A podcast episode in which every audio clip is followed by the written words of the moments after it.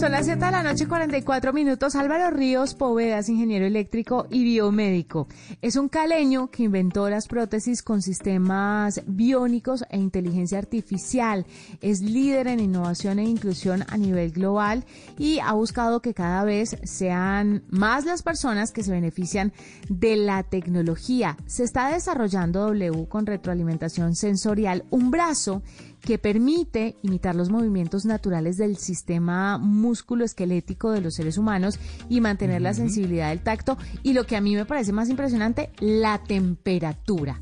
¿Cómo se logra y cómo, cómo esto transforma la vida de las personas?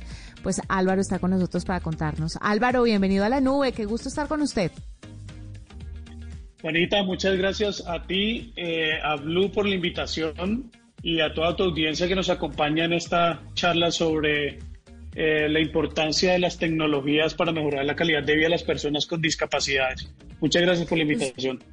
Usted es ingeniero electrónico y biomédico. A mí el tema de, de, los biomédicos me llama mucho la atención porque de verdad aplican mucho la tecnología a procesos para, para mejorarlos y para mejorar la salud y la calidad de vida de los pacientes. Este brazo artificial, ¿cómo puede cambiar la, la, vida y la experiencia de una persona con un brazo que no tenga estas especificaciones, que no pueda sentir la temperatura, que no tenga sensibilidad al tacto. ¿Cuál es realmente la diferencia? Porque de pronto la gente dice, no, pues brazo de prótesis es prótesis al final del día. Pero eso cómo puede traducirse en la persona que la lleva. Claro, mira, para hacerlo, para, para dar la, la, respuesta de una forma sencilla que todos nuestros oyentes puedan, puedan entender de manera fácil, eh, permite una independencia total a las personas eh, utilizando este tipo de sistema porque no se sacrifican otras habilidades funcionales como por ejemplo la visión. Te voy a poner un ejemplo. Si tú estás en, una, en una reunión social, por ejemplo, y tienes un vaso y el vaso está lleno, pues nosotros las personas que gracias a Dios no estamos amputadas y estamos, estamos sanas, eh, vamos a poder estar sintiendo el vaso y no se nos cae en ningún momento sin necesidad de estarlo viendo, sin necesidad de estar permanentemente colocando toda la atención en ese vaso. Pero las personas que han perdido un miembro no tienen esa retroalimentación, esa sensación de la percepción de la presión, ni tampoco en dónde tienen, eh, si tienen el, vaso agarrado o no, y se les podría caer en cualquier momento. Entonces, esa, esa retroalimentación sensorial le dan esa capacidad al paciente de que pueda estar sintiendo la presión del objeto y además la inteligencia artificial embebida dentro de la misma mano ayuda a que muchas de las actividades que normalmente haría el sistema nervioso central del paciente lo haga la mano. Entonces, toda la, capacidad robótica y inteligencia artificial toma decisiones por el usuario. Entonces, se vuelve mucho más independiente. Adelante. No, no, no, termine, con Adelante. No, no, no, me, me, parece, o sea, me parece que, que, cambia totalmente eh, el panorama de la biónica y de los sistemas protésicos convencionales al brindarle toda esta independencia al 100% de los pacientes amputados. Es, eh, eh, sobre eso le quería preguntar justamente, sobre esa independencia, porque como bien nos dice Álvaro, eh, la inteligencia artificial es la que se encarga de hacer esa, digamos así, eso, de servir de, de, como una recopilación de sensores para poder utilizar todas estas herramientas de la manera más natural posible. Pero la, la inteligencia artificial, si bien sabemos, se desarrolla con el aprendizaje. ¿Cómo aprende o cómo le enseñan ustedes a esa inteligencia artificial qué es temperatura, qué es peso, cómo se mueve naturalmente un, músculo, un brazo, cómo le alimentan esa inteligencia artificial. Esa pregunta es bien interesante y fíjate que aquí viene otro punto súper interesante que nosotros estamos eh, eh, cambiando y es el tema de la personalización. O sea, no, no se puede utilizar la retroadaptación o la adaptación de, los sistemas eh, asistivos o las tecnologías asistivas a los pacientes una vez ya desarrollados si no se ha tenido en cuenta en el diseño a ese paciente desde el, desde el concepto como tal.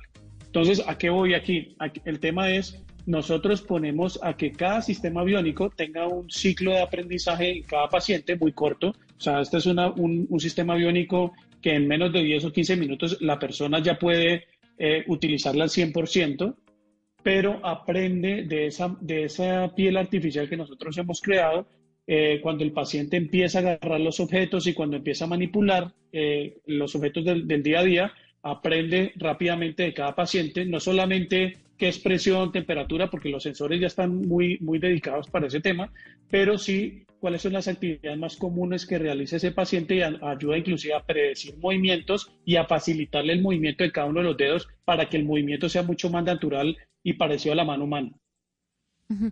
¿Qué o cuáles son de pronto las actividades o los movimientos que una prótesis en la mano o de la pierna o del pie eh, o del brazo en total eh, hace y todavía es tosco, que no se pueda solucionar a través de la tecnología y por qué?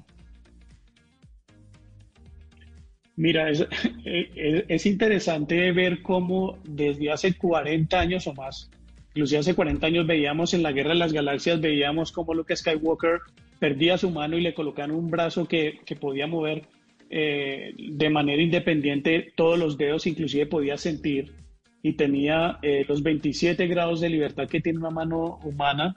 Eh, y hoy todavía en, en, la, en la realidad y en los sistemas comerciales protésicos no se ha llegado a ese nivel de funcionalidad de la mano humana. Eh, y existen varios bloqueos y uno es pues los mecanismos, los actuadores, los motores, la, capacidad, por ejemplo, de las baterías actuales. Entonces, eh, en la mano, por ejemplo, pues la capacidad, por ejemplo, de tocar un piano en este momento eh, a la velocidad que una mano humana lo puede hacer, no se ha logrado todavía. y movimientos de precisión de pronto muy finos eh, nosotros estamos alcanzando a lograr, por ejemplo, agarrar una cáscara de huevo sin romperla, no, estoy hablando del huevo, sino una cáscara de huevo, el huevo vacío, sin romperlo, pero de pronto habrá movimientos mucho más finos de, la mano que se requieren, que nosotros como eh, utilizando la mano, la mano natural las podemos hacer y que un sistema biónico hoy en día todavía no. Las tecnologías están evolucionando y esperamos en que pronto vamos a poder tener una mano pues, mucho más cercana a la mano humana. Pero ¿por qué? Técnicamente, ¿qué pasa? Técnicamente, perdón, W me atravieso, que no existe en este momento donde vemos todo tan desarrollado que uno dice, pero ¿cómo es posible que esto todavía no se dé? ¿Qué nos falta para desarrollar? Pues? Faltan, sí, Juanita, mira, faltan varias cosas. Una de ellas es los actuadores. Cuando hablamos de actuadores, existen diferentes tipos de actuadores neumáticos o mecánicos. En el caso de mecánicos, que son los que más se utilizan para las prótesis, estamos hablando de motores, minimotores o nanomotores, pues eh, imagínate una mano utilizando 27 motores dentro de una mano, dentro de solo la mano. Eso no es posible al día de hoy porque los motores todavía no están tan miniaturizados y entre más pequeños, menos torque tienen o menos fuerza. Entonces perderíamos la fuerza natural de la, de la mano humana aumentando el número de movimientos que se puedan tener. Sin embargo, hoy en día no existe ese, ese, tipo de motores, no hay. Nosotros estamos utilizando motores que se utilizan para los vehículos espaciales en, Marte, por ejemplo, son de las empresas más avanzadas en el mundo de construcción de motores y los fabricamos especializados para nosotros, para nuestras actividades, pero no hemos llegado todavía a esa miniaturización mecánica para lograr que tengamos todos los 27 grados de libertad que tiene una mano humana. Entonces, es uno de los principales, de los principales eh, eh, retos eso hace también, eh, en, la, en, la, medida en que aumentemos el número de, actuadores, aumentamos el peso. Una mano no puede pesar más de 500 gramos, porque si no se, se vuelve no confortable, el usuario dejaría de utilizarla. Y, y aunado a todo esto, pues el tema de la corriente, el tema de la batería, entre más motores tengamos, pues más corriente y más voltaje vamos a necesitar y todavía no se ha inventado una, una, un sistema tan eficiente que logre alimentar 27 motores durante 24 horas al día y, eh, y que den pues la, la, fuerza que se requiere dar. Están trabajando en este momento pues también científicos en todo el mundo en, en, crear esto, estas baterías de pronto con, con grafeno y otras, eh, otros materiales muy nuevos y esperemos que pronto pues ya tengamos la tecnología para hacer la, la mano soñada por todos. Álvaro, es que eh, también eso va con muchos avances tecnológicos, mucho desarrollo, debe haber mucha gente trabajando en eso, pero hay un tema también que preocupa y es el costo porque obviamente la tecnología y los materiales que se requieren para poder llegar a, este nivel de prótesis tan avanzadas y tan funcionales supone uno que va a ser muy costoso y que solamente va a poder ayudar a un cierto tipo de personas. Ustedes están trabajando también para poder lograr dejar esto al alcance de la mayoría?